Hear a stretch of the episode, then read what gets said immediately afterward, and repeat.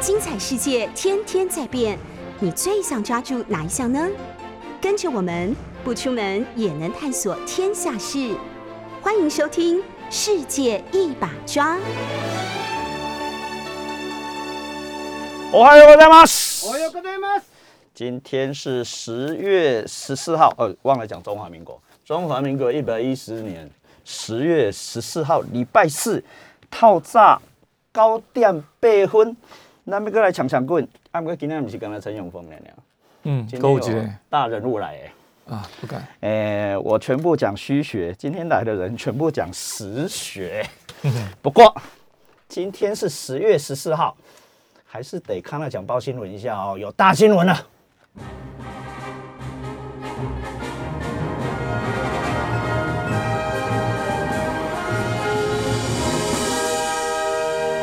天日本的众议院解散，所以今天开始，日本没有众议员，连首相都变成不是众议员了，但是还是有首相啊，所以 呃没有众议员的状况底下，现在的岸田内阁从今天开始变成看守内阁，最好大事不要做，所以要做的大事全部在上个礼拜做完了。我们节目的前后一定会发生大事的。上个礼拜最大的事情是，呃，日本的 Sony 正式宣布，日本经济新闻登出来了，，Sony 自己也承认了，要跟台积电还加上丰田的子公司叫做电装，日本电装 Denso 三家大公司，所以你把它想成是丰田、Sony 跟台积电的联合，在日本要创造新的半导体厂，而且是在 Sony 的旧工厂，在熊本县。呃，这件事情我完全不懂，所以只好请到巫林祥巫老师来到我们这里。欢迎巫老师，请跟听众们打个招呼。听众朋友们，大家好。呃，永峰老师好。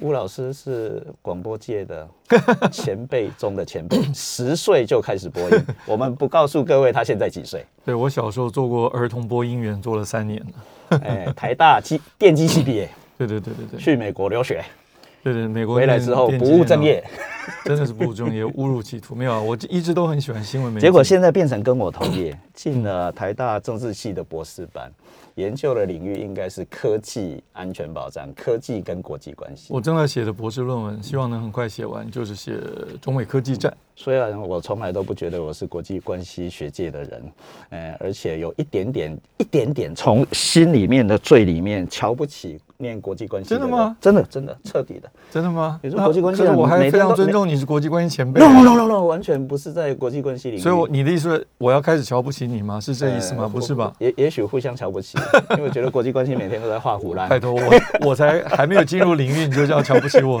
不过你赶请，快请你先让我进入这个领域，我再 瞧不起我吧变成。跟我呃在同行的周边比较政治学跟国际关系是近亲也是远亲。绝对没有竞争。你研究东亚，我研究中美关系，我研究两岸关系，顶多研究一点蒙古跟东北亚有一点点关系。蒙蒙古放进来就麻烦了。如果如果今天在呃比较政治学的世界里面，一定要问你一下，蒙古人到底有没有觉得自己是中国人啊？当然不会这样觉得啊！所以你不认为你是中国人？你不是拿我当个案？你现在讲的蒙古人是指那个蒙古国嗯，就是在国民党的时代叫外蒙古的那个国家，现在就叫蒙古国，没有人民共和国，没有什么那那名词都没有，所以现就是蒙古国你。现在讲到这里，出现一个大问题：中华民国里面有蒙古，但是中华人民共和国里面没有蒙古。中华民国的地图其实把蒙古在法理上面啊，就是在那个行政上面等等，已经算是承认它是独立国家了。蒙古国的人来台湾的话，那个护照啊的办理啊、入境啊等等手续，其实都是跟另外一个国家的待遇是一样的。那那个国家的人民现在差不多有三百万人口，他们是绝对不会承认这个他是曾经是中国的任何一部分。我曾经访问过他们的外交部长，外交部长我就跟他讲说，哎，当时啊，当时那蛮早以前，一九八九年的时候，我说那时候中华民国地图里面蒙古还在其中，他就说 It's ridiculous，他就用英文，我就我也只会英文，那个时候我就跟他用英文访问嘛，他说很荒谬啊，好像历史上我们曾经占领过你们，你们好像没有占领过我们。是这件事吗？我后来回来台视，那是观我在台视念论哈。嗯，对，我后来台视那个我在台视工作快四年，哦，乌乌从来没有从来没有主管要求我新闻做，就是根据意识形态做修正，那是唯一的一次说你稍微把那 "is ridiculous" 这句话删掉好了，后面的话都可以讲，就是批评说太荒谬这几个字不要好了。吴老师进了台视，是为了把我们篮球界的大前辈傅达人给干掉的。不要开玩笑，你怎么在那边？哎，这是媒体那边散布谣言啊！那你澄清一下，傅达人老师给你给你三十秒澄清。不要乱讲。傅达人老师是我的师傅，他对我非常好。我考台试的时候，他是我的主考官呐、真的。所以你打过篮球？对对，我很爱打篮球，我非常非常爱打篮球，全身上都是伤。我不是职业球员，有很多职业伤害呃，你 我你身上你。你是台大校队吗？呃，打过一两年吧。台大那个时候有一个很完整的体制，大一、大二嗯有一个连队，然后理论上应该大三、大四，那时候我们教练叫林成谋，他有一个完整的制度啊，希望大三、大四才能代表学校。那我大一、大二打一打，发觉条件不是很够，台大的人才济济。难怪难怪我大三以后我就跑去跳现代舞了，就没有再打篮球。变现代舞，念电机系打篮球队又跳现代舞。哎，你今天不是要访问半导体吗？你怎么扯到哪里去了？我们呃现在你变主持人了，你要把我拉回来吗？。不行不行，我准备了，我为了你这个半导体题目，我？准备了。所以你都是讲实际的东西吗？半导体我是从来不讲实际的东西，我定的题目是绝对不会讲那个题目的。那你今天的题目是台日半导体合作，那是很重要的题目啊！而且你刚刚前面开场不是已经说了吗？嗯呃，台积电、Toyota、Sony 强强联手，嗯，这我也很有兴趣，我也想知道。从你这边现在因为我不懂日文啊，我来。宾把主持人的话题给拉回来了，对对对对对，所以直接问你了，只有你能够回答。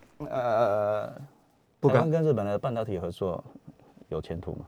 有前途啊。嗯，合作什么叫合作？就是你有一些我没有的，我有一些你没有的，嗯大家贡献共同来贡献这个所长，嗯嗯然后呢，发挥这个一加一大于二的这种效果嘛。嗯嗯那当然可以合作、啊。半导体是个非常复杂哦，非常长的，现在流行话叫供应链嘛，对不对？嗯或者你可以叫产业链。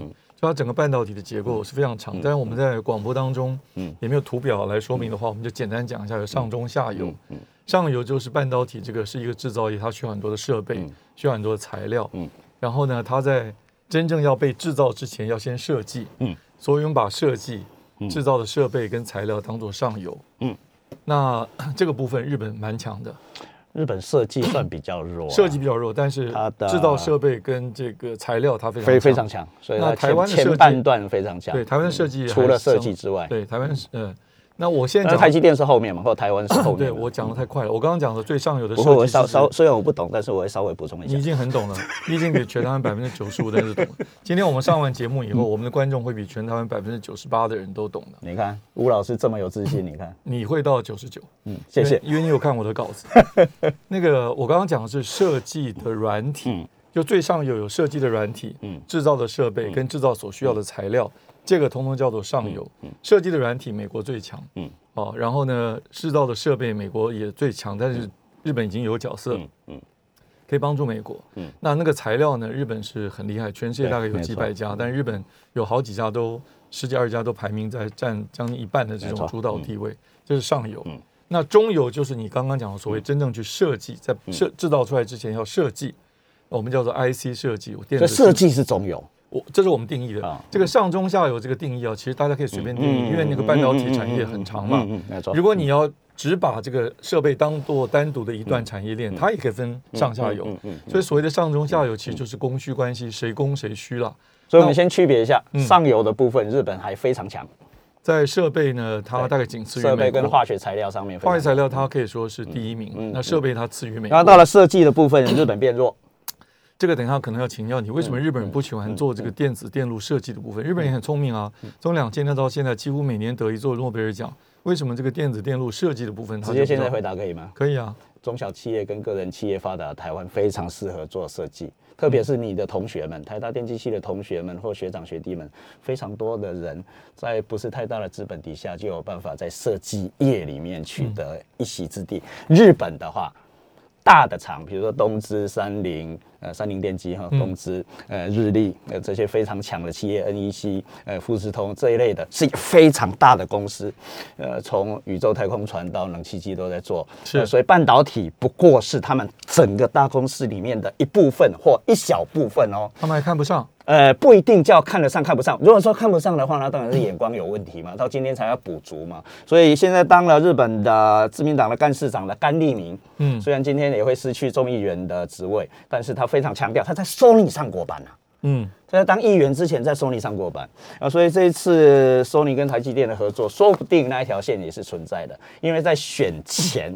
甘利明跟麻生太郎跟安倍晋三组成的三 A 集团，三 A 三 A 联盟要推的竟然是在自民党里面成立一个半导体复兴的委员会，然后甘利明当会长，就是现在的干事长哦，七十二岁，呃，比安倍晋三跟安田文雄都早十年当议员的人，他强推这件事。那今天日本的议会解散了嘛？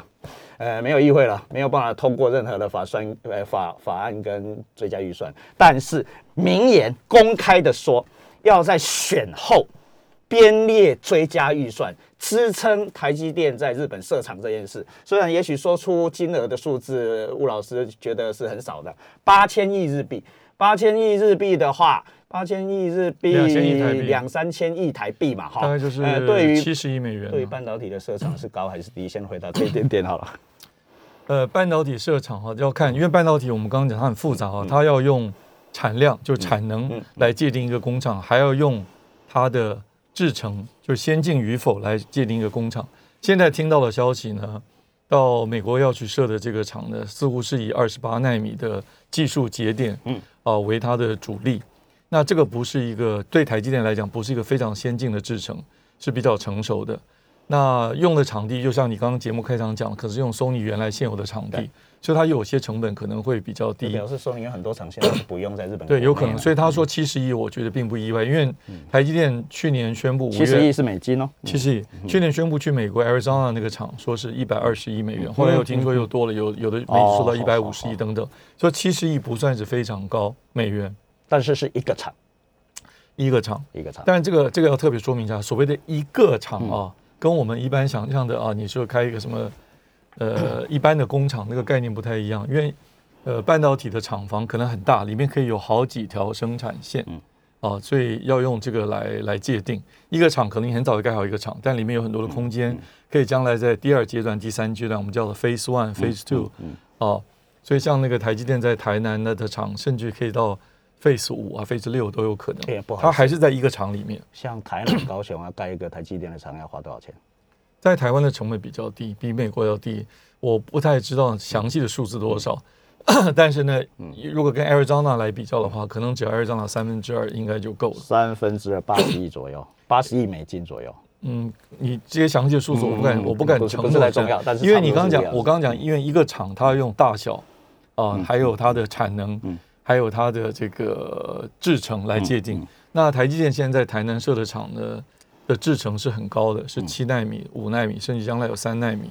所以呢，它用的机器设备都很贵，像很多观众朋友们最近可能常听到一个名字叫光刻机，对不对？对？陈老师也常听到，这大陆讲法叫光刻机，台湾也最早以前叫翻曝光机啊、荷兰卖，日本卖，美国卖。对 lithography，、那那个机器呢，以前呢叫 DUV，、就深紫外线的这个光刻机啊，或者曝光机，现在用 EUV 就是极紫外光啊、extreme 这个 violet，那这两个的价钱就差了一倍，以前那个可能七八呃这个这个这个七八千万美元一套光刻机你，让我再问一个，现在要一亿五千万、一亿问七千万。外行人的问题。不会不会，你不要客气。半导体制程里面是上游赚钱，还是中游赚钱，还是下游最赚钱？台积电是下游，台积电，呃，我们刚我们刚上中下游没讲完，下游其实就是制造，嗯。制造就是台积电所我们叫晶圆制造，晶圆就是那 wafer，大大的、圆圆的、扁扁的那一片叫晶圆。但台积电自己还有一个后段制程叫做封装测试，嗯封装测试呢，如果比较低低阶的，台积电会把它委外，像台湾有一个公司叫日月光，你一定也听过啊。那但是我们通常把晶圆制造跟封装测试合起来叫做下游是制造，只是分成前后两段。那台积电对于那个先进的封装呢，就不交给日月光了，就自己来做了。因为越先进的，它再拿出再拿回来，这个就划不来，而且技术上也做不到呢。所以呢，你现在回到你的问题啊，上游是卖设备，对，啊卖软体，中游是设计，纯粹做设计，下游就真的做制造。理论上制造应该是毛利比较低，因为它要那么多的设备，要土地，要那么多的人力，封装测试需要很多的，是个劳力密集的行业哦。相对相对来讲是劳力密集啊。所以呢，美国人过去二三十年的发展，就是把下游都让给这个让要打引号，就是分工啊，呃，分工讲的好听是分工，就让给东亚啊，这些反毛利比较低，投资设备又这么高，让给你们东亚，东亚的日韩中台来做。可是呢，经过三十年之后，美国的确中游的设计，因为设计不需要制造设备嘛，对，所以他们的资本投入啊，对。那个 capital expenditure 比较低，所以他们觉得，哎，我们赚了很多，所以他们的毛利常常都超过百分之五十以上。他们想象中的、过去的印象中的制造毛利应该是二三十就不错了，十几也是很正常的。没想到，台积电竟然把毛利率做了超过百分之五十以上的。所以呢，这个。时光倒转过来还是怎么样？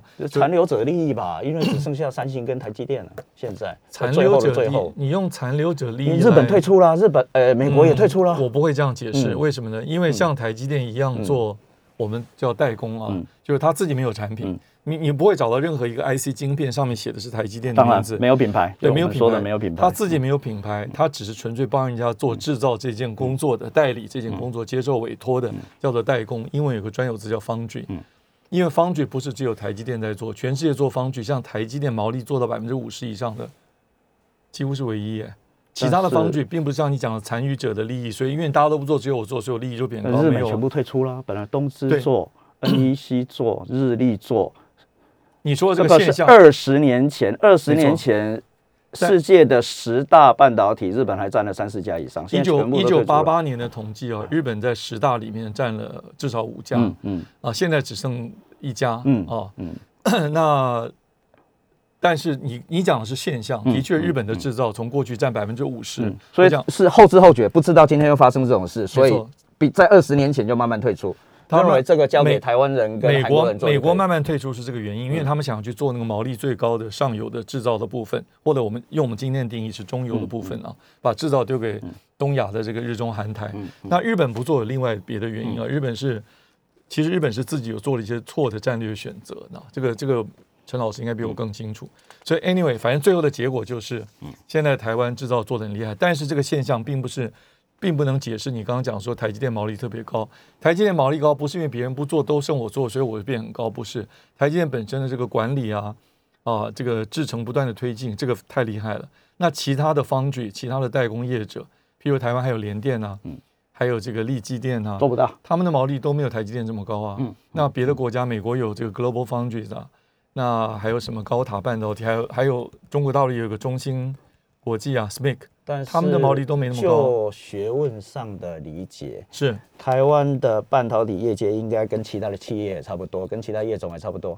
高级人才是互相流动的吧？你的意思是指 A 公司会到 B 公司，B 公司会到 C 公司？你说在半导体的行业里面吗？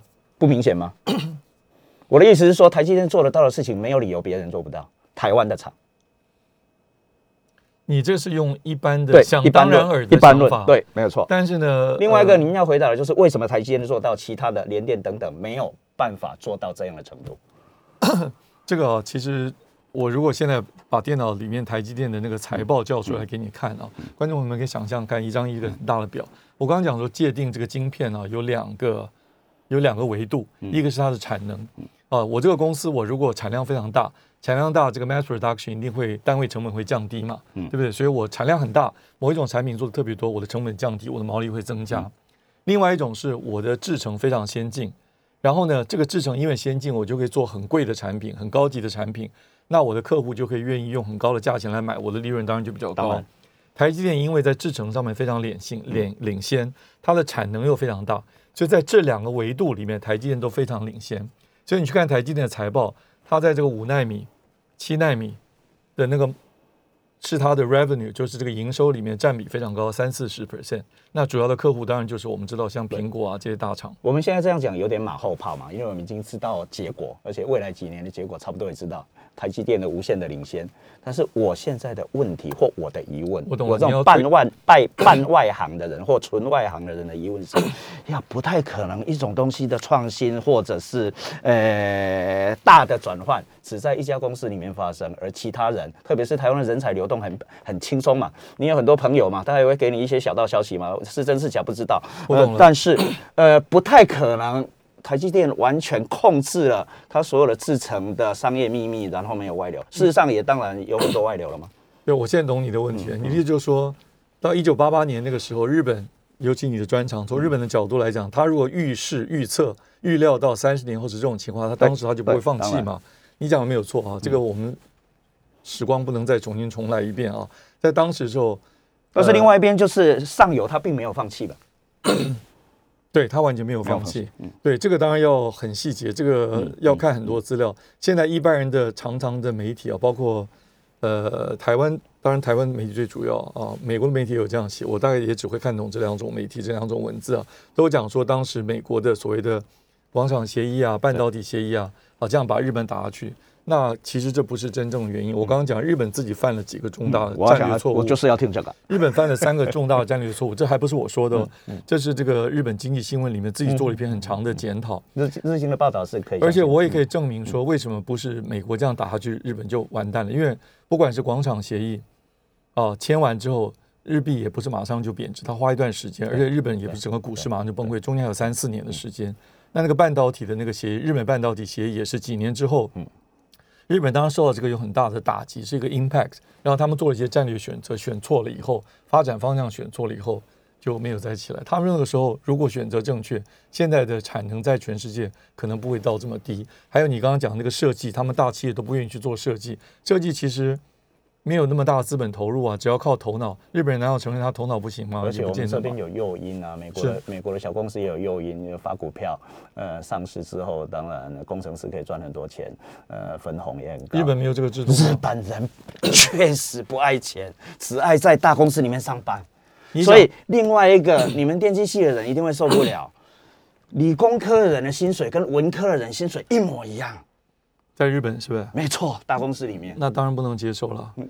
但是日本的工程师接受啊，也没跳槽啊，你讲这个薪水，我可以薪水结构哈，不是对讲到这个台湾的工程师哦，能够分享到股票等等这个制度、啊三，十分的时候结束。嗯，您继续。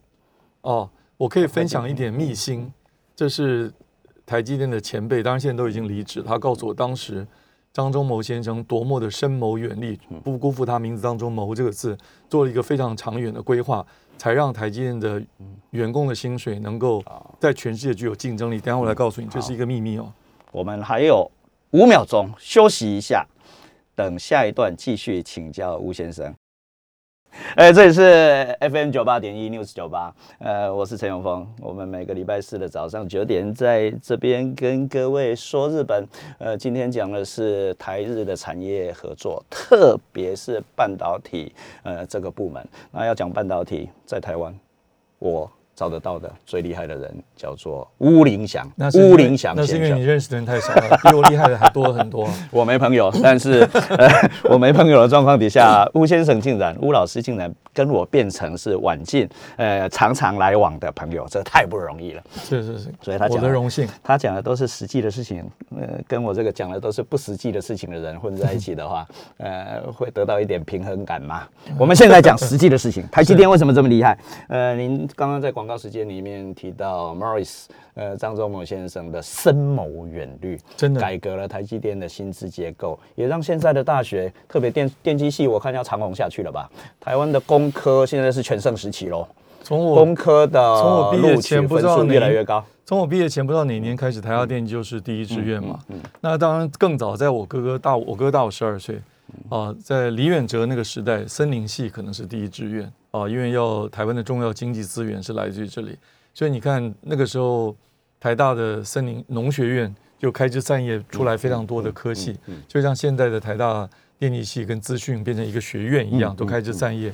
什么行业是这个国家主流经济的支柱？它就会变成这个。哎这个很有意思在哎校园里面，战后日本的工学院、大学大的大学的工学院，嗯，呃，第一志愿全部是核工，对，这个我听你说过，核工对，然后现在是物理工学，就是机械，他们机械比电机强，电机械比电子强。啊，我们台湾为什么一直电？哇，特别是晚近电，就是你的你的本行电一枝独秀。电机这是整个全世界的这个趋势，因为电机我们叫做资讯通讯产业，在过去这四五十年啊，三四资通产业，嗯资通产业，资中我们把它简称 ICT（Information and Communication Technology），资通讯科技的这个产业那。现在讲一讲，要再回到张忠谋的我没有忘记，我写在这边，我一定不会忘记的。然后呢，所以这个一直是这个主流。我举一个例子啊，可能医科背景人会听了会不高兴。那医学在过去几十年的发明里面，很进展里面，很多其实都是靠电机的协助、电子的协助。如果没有像什么这个药是核磁共振啊、嗯什么等等这些仪器，对，这些很多都是电机。所以在学校里面现在也有生物电机系成立了，生物电机研究所。工程，因为很多行业都需要靠到资通讯产业来帮他们设计研发出各种仪器，才能够做进一步的，甚至日本的电子大厂也是一样啊，甚至连考古系现在都很需要很多电子日立等等，它的那个医疗器材部门非常强。好好，我们吹嘘完电机多厉害之后，回到刚刚那个确实很厉害。一九八七年台积电成立之前，张忠谋先生，所以你刚刚说他改革了，他不是改革，他是创建了台积电的薪资体系。那个时候呢，他还在工研院。那这是一段秘辛啊，过往的故事，我是都没有在别的媒体看到，是一个前辈告诉我的。他说张忠谋亲自写了一封信给当时的这个朝廷，就是行政院啊。如果我没有记错，当时行政院长应该是余国华。那帮助整个台积电成立最重要的推手是李国鼎先生，让他写了这封信上去。那个时候亲自写，他有三个要求，其中一个要求就是说，半导体是个全世界的产业，如果我们的薪资水准用台湾的这个水准的话，我们没有办法把在美国很优秀的一些半导体的这个人才挖角挖回台湾来，所以我们必须要给他薪资不同的待遇。可是用薪资要调整整个薪资结构，这个牵动比较大，所以他就创造一个股票分红的制度。没错，所以呢，他要求这个第一，对。第二呢，这样才能从美国挖角日一些人不流行。这一套。第二呢，他说当时在工研院里面有一群训练过的，也去过美国受过训的，有大概四十几位工程师，他要求全部都转到台积电来，很厉害啊、所以呢，他当时写这个上去呢，当时行政秘书长是王章清，如果我没有记错的话，很快就把这个很快就把这个几几个人就就批了，就准了。就他一百一九八七年成立台积电的时候，台积电薪资就有这个股票分红，成为后来台湾类似的这种电子公司股票分红制度的滥觞呢。好好好好，然后呢，有那么多的海外的优秀的华人工程师可以被挖角回来，也是因为这个缘故。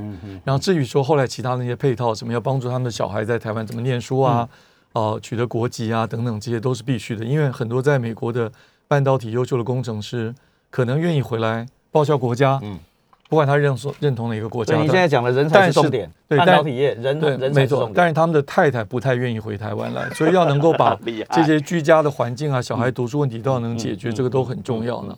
好，所以呢，台积电才会就回到我们刚刚为什么谈这么多，因为回到你最原始的问题，就是为什么一九八零年在日本曾经叱咤风云，占全世界半导体产能的百分之五十，哦，产品这个横扫全世界，把美国打了抬不起头来，现在变得如此落魄，对不对？那台湾当时也不知道台积电，也不晓得当时它的，当时也不会晓得现在毛利可以这么高。台积电也不是这个毛利一下就到百分之五十以上，一开始也是很低的。啊。如果现在听众朋友们有这个在股市中翻腾的老手，一定记得台积电在两千年左右的时候股价不到一百块啊。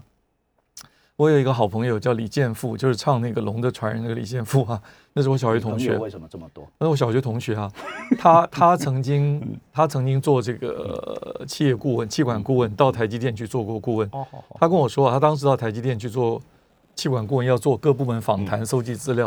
他是只要跟人家稍微熟一点以后，就会有工程师跟他说：“哎，我手上很多台积电股票，卖一点给你好不好？”那时候还没有上市呢，那他们都不要，觉得这个公司前途如何很难以逆料嘛，就对台积电也不了解嘛。所以呢，还不知道半导体是什么了。对我还记得我刚学日文三十几年前，日文的教科书里面“半导体”三个字就出来了。杀怎么你讲？这个字当然很早就出来了，可是台湾的一呃般的人被被放在 放在给外国人学的语言教科书里面，你就知道日本的日日日本很重视。很而且自豪，自豪自豪，一认为领先。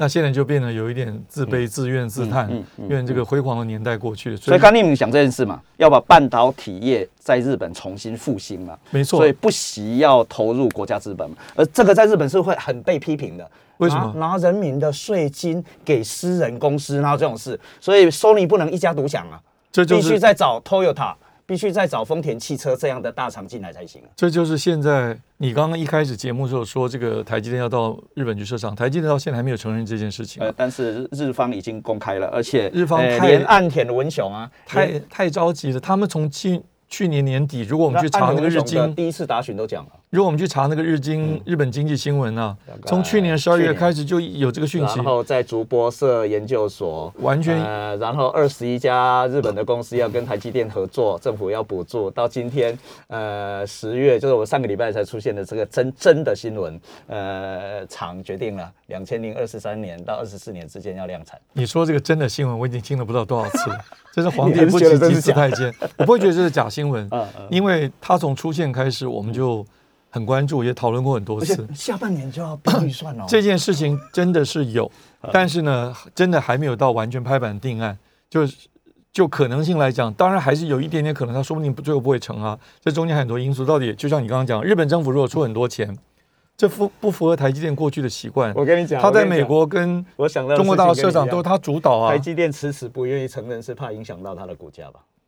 这个可能是，但是个我不知道啊。Sony 一发布消息，Sony 股价大涨，Toyota 的那个电装 Denso 也大涨，所以你认为台积电宣布之后，台积电股票跌啊，一定？跌，好不好？啊，为什么？这股票我不能乱讲，我不是分析师啊，你敢讲，我不敢讲啊。对，但是那个我们刚刚讲到资本支出，对不对？Capital expenditure，台积电已经说了，未来三年，包括今年，资本支出是一千亿，而且今年一开始在年初的时候宣布是两百二十，后来变两百四十、两百六十、两百八十，现在已经说今年要资本支出三百亿。资本支出如果如果在短时间之内非常多，它当然有可能侵蚀它的获利嘛。所以你刚刚讲那个逻辑，我我把这个逻辑说出来，结果是不是股票一定跌或涨？这个我不敢讲那如。果后续是赚钱，当然没问题啊。所以，呃，那有看日方看长看短啊日方不断的放出消息，表示日方希望这一件事情成真嘛。你应该问我日本为什么这么着急？啊、因为变弱，而且去的并不是什么先先端的制程，好不好？才二十纳米，二十纳米你大概知道八吧。二十二十二十二十左右，二十以下吧。嗯哼，我熊本工厂。我们很少用二十纳米当做一个节点，因为业界的业界的这个根据摩尔定律，大概这个节点会比上一个节点大概打七折哦，然后呢就会符合摩尔定律。所以我想他讲二十纳米是一个 range，就大概在这个阶段的部分啊。嗯，呃，但是我们真正在设计这个时候，二十纳米很少有，比较少听到了，应该也有，但应该比较少。但二十八纳也是一个明显的好，再来。再来的话，就是 台积电的国际化这件事，或台湾的半导体业的国际化这件事情。因为从去年到现在，到美国的市场，呃，德国好像有在谈，也在谈日本大概在我的判断里面是成真的了哈。所以美国跟日本成真，美国日本成真这件事情对台积电到底是什么意义？而且据说，呃，张忠谋先生一直不是太愿意台积电到海外去设厂，特别日本这个是特例哦，是跟日本的企业甚至跟日本的政府有合资的关系，这个说不定是第一件。这个才是麻烦的地嗯。方，因为台积电过去在这个大陆、上海跟南京设厂都是独资，嗯嗯。在美国 Arizona 不是第一个厂啊，嗯嗯。那个台积电在美国的 Washington State 就华盛顿州早就有一个厂了，对，都是独资，嗯所以要跟别的国家的政府合资，这个事情对台积电来讲麻烦，麻烦在什么地方呢？啊，像我们刚刚讲，如果七十亿美元，七十亿美元，假定我们今天推到极致，嗯通通是日本政府出钱，那我们台积电不是做人家小媳妇儿了嘛，对不对？好吧，那你出六十亿，我出十亿，那我还是占小股，我不能主导啊。所以到底是，可是我如果出太多，我今年的资本支出又增加太多，所以在这个股股本上面怎么分配，未来怎么样来调整，让台积电仍然能够保有主导权，这件事很重要。所以我认为这是到现在不能够完全敲定的原因之一。嗯嗯。第二个原因呢是有这么多家来谈，那呃，我们刚刚讲方举就是代工厂，最重要就是产能要开到极致才能够赚钱，毛利能够高。你刚才就问台积电毛利为什么那么高？因为台积电把这个产能总是能开到极致，百分之九十五、九十八，就说我的机器都不停二十四小时，这样才能产能很大嘛。那我到日本去设厂，有没有这么多订单进来啊？大家最常谈到就是投那个 Sony 的那个叫做 image sensor。sensor image sensor，我们嗯叫 CMOS image sensor，就是 CMOS 的影像感测器。嗯嗯这个订单，因为 Sony 占全世界差不多将近一一半半，这个需要量也很大。对，而且当你的 device 要越来越短小轻薄的时候，这个嗯嗯嗯 sensor 也要做的越来越小那用到晶片技术也要越来越高。对，那 Sony 已经自己嗯自己无法独立负担，所以需要台积电帮忙。嗯，但是那个因为订单 Sony 的另外一个厂在长期啊，所以对，但是那个订单量能够保障多久，这个也要谈。所以非得把能不能把我这个？厂塞满？这个厂如果一开始第一条生产线，我刚刚讲所谓的 Phase One 嗯是月产两万片晶圆，我们用月产两万片晶圆，通常是用八寸做单位来算所以个量。Sony 进来，哎，不是 Toyota 进来是一个非常重要的车用半导体，在今天的世界上也非常的短缺，没错所以那一部分可能也相当的重要。我们在四十五分钟的时候会休息一下，可是这个你刚刚嗯讲的 Toyota 的进来，车用半导体的需求就造成另外一个问题，嗯因为我们现在的汽车是油车。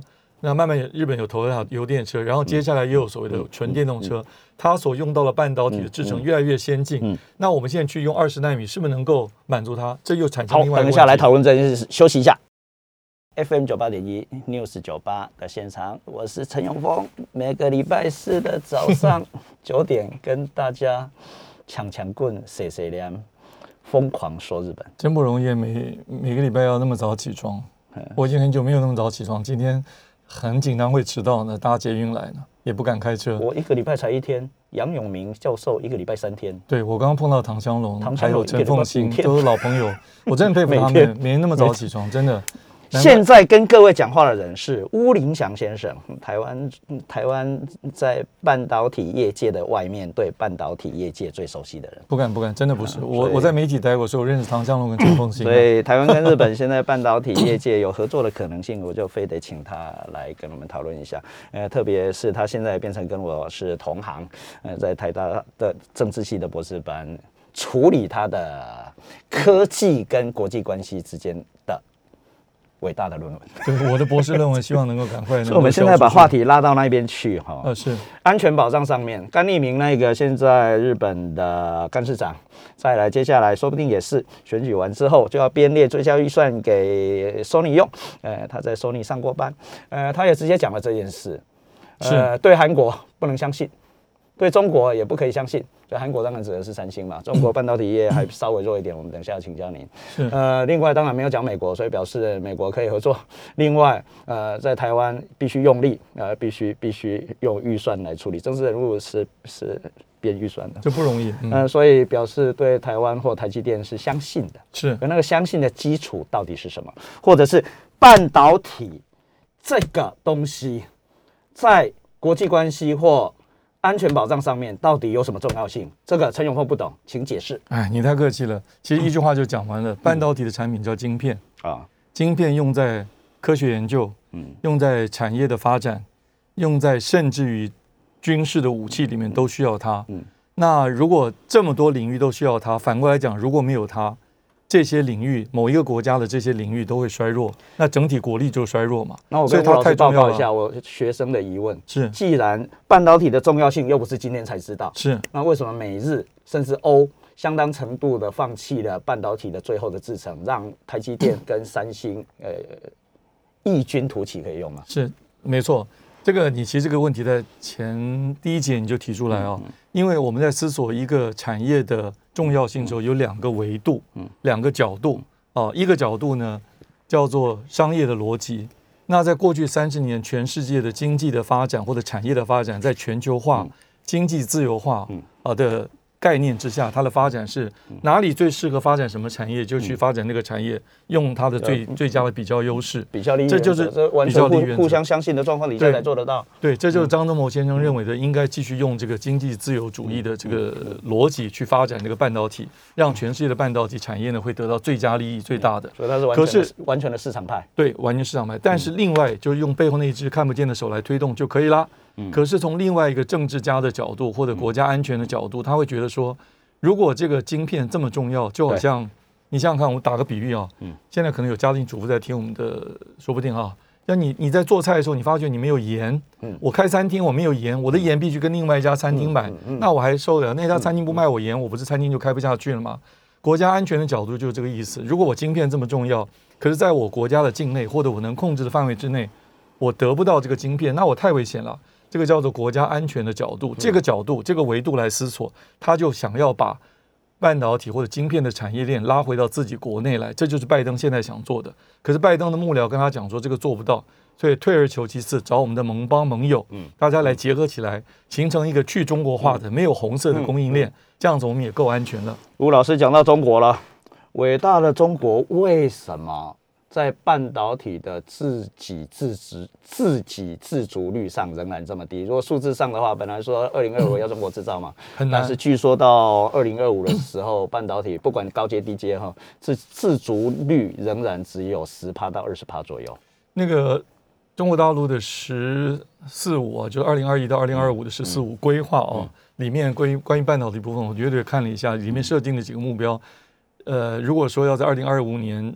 年前要达成，现在来讲应该都够呛，嗯，真的是不太容易，因为半导体本身这个技术的发展呢，真的是有一点难，嗯，有一点难，而且那个竞争像什么呢？我打个比方，好像我们两个人比赛走路，谁走得快就先拿到一个奖品，哦，是脚踏车啊，谁跑步拿到一个脚踏车，然后我用脚踏车继续骑下去，我不是比你跑步要更轻松更快了吗？嗯，然后如果我脚踏车骑得够快，我先拿到一个奖品是摩托车。先拿到道具，那我不是跑得更快，你又更追不上我吗？所以越来越追不上。但是我这种外行人又又有很很很很低级的疑问。我已经用这么简单浅显的这个类比给你讲了，你还中国人才这么多 啊？你又讲了中国，OK？改改革开放之后，去美日欧留留学的人也非常多嘛，没错没错，而且那个量非常大，没错没错。呃，而且头脑比我们好很多嘛。为什么中国的半导体业没有办法追上来？这个天朝上国在呃“十一五”计划开始，就二零零一年开始，其实半导体是非常重要。那在二零一二年吧，也有那个大基金计划第一期，最近已经第二期也出来了。它中间经过了非常多次的努力啊，那有很多的呃偶然的因素让它一直做不成。但是它为什么也没有着急到像现在觉得脖子被卡住？因为过去没有发生卡脖子的状况嘛，没有到这个完全呼吸不了的状况，因为。我做不出来，我可以买得到啊！我买得到，我就先买，我还一样可以让我的各个产业推动下去。虽然像我刚刚讲的电子仪器的呃科学研究，电子仪器需要半导体，我买得到啊。那我各种产业，中国大陆成为世界的工厂，世界的组装厂，我制造那么多终端的产品啊，最有名的华为的手机，我需要的晶片我做不出来，我买得到啊。那我军武的这些设备呢，我要的量就非常少，我做不出来，我买得到啊。但是我不觉得共产党有这么笨。他没有这么笨，我没说他笨，你不要害我，我没有说他笨啊，他超聪明的，超优秀的，很优秀。知道现在买得到，未必保证明天买得到。没错，所以他从我刚刚讲，从“十一五”计划，“十一五”计划开始，那时候还叫计划，现在叫规划，就开始要推动半导体。我刚刚讲，这今天时间不够，中间有好几次的很重要的意外的事件。那你直接告诉我们结论，为什么失败？如果我们我们非常马后炮的说，今今天的中国的半导体产业在今天是失败的状况的话，那为什么失败？因为这中间有很多我刚刚讲的意外的事件，让他一直努力都做不成，但他同时又没有真正被卡脖子卡到啊活不下去的状态，他反正还买得到，他还能继续推进嘛。所以，但跟现在的状况不一样，现在就必须要从这个党中央最上层开始下命令了，要推动这个计划。现在没有做不做得成，只有非做成要花多少代价，什么时间做成这个？因为如果这个再做不成。这个中国中华民族伟大复兴的崛起，这个恐怕都要打折扣了。这是决定性的，这是非常重要，因为你没有晶片，几乎什么都做不了。好，再来，嗯，做得到吗？共产党？呃，你绝对不能说他永远做不到，所以你的问题应该问说，要多少时间之内才做得到？这个问题呢，我常常请教我们半导体界的同学朋友，我只要一碰到我就几乎都问这个问题。这个答案从永远做不到到从五年、十年都有。那因为半导体我刚刚讲这个产业链是非常长，所以呢，中间哪些阶哪些阶段啊，有可能在三年、五年有有可能突破。那我们刚刚讲到那个光科技很重要，对不对？那荷兰这家公司 ASML。嗯，在台湾叫艾斯摩尔，大陆翻译阿斯麦尔啊。的那个总裁，那个总裁叫叫 Peter 什么啊？Anyway，他说十年，他认为说，如果再不让我们把最高端的 EUV 卖给中国的话，中国就有可能自己做出来。这是他说的。那一般的看法，他要做生意的意思。对他一说，你现在不让卖，他总有一天要自己做出来，那我们就卖不了了嘛。那现在呢，在美国的压力或者制裁之下，那中国仍然是。艾斯摩尔的最大市场，但是只可以卖 DUV 比较低阶的，大概是二十八纳米左右的，比二十八纳米要更先进的就不让卖。那美国的设备，我打听的结果也是，只要是十几纳米，大概就不让卖。所以这个大概是美国设下的一个界限，不是让它完全自己造不出也买不到，而是在这个制程。以下更先进的，让他做不出来，拿不到，买不到。这种这种这种技术的转移，这不不一样的角度看起来就会有不一样的想法。呃，现在台积电跟日本的合作，日本方面是怕台积电偷了日本的前端制成的技术，相反的，相反的，我们是怕台积电的技术流到中国去。透过日本流到韩国或日本去，呃，两边大家的担心不太一样，呃，但是台积电现在去日本的仍然是相对的低阶的部分，你觉得以后会一直往前面推吗？或另外一个最后一句话，最后一句话，台积电去日本对它到底有没有好处啊？真的会像日本人说，他可以学到或吸收到前面的制成的呃高阶的技术吗？或是纯粹被偷？双方都有好处，才有可能合作成功嘛。那双方都没有好处，绝对不可能成功嘛。那双方的好处比坏处多，他就会做。那你刚刚前面讲说台积电在日本设厂以后，它的那些技术参数被偷走，我觉得这个不用太担心，因为台积电在美国，尤其在中国的上海跟南京都有厂。嗯，它这个从台湾怎么把技术参数送到中国大陆去，有一套方法，不会那么轻易被偷走的。而且日本人其实还蛮。规矩的吧，我觉得还算规矩，应该不会恶意去偷窃。还是不会点个代机哦。那当然，我们从 我们从现实主义角度，永远要防人家哦。但是日本现在有那有没有那么多足够够量的工程师可以可以接收这些讯息？就算就算假真拿到的话，我觉得也不是那么容易的事情。好了，今天非常谢谢吴老师，下次找机会再请你来帮我们说明。我今天有学习到非常多，嗯，理解的程度虽然没有，希望没有拉低你节目的。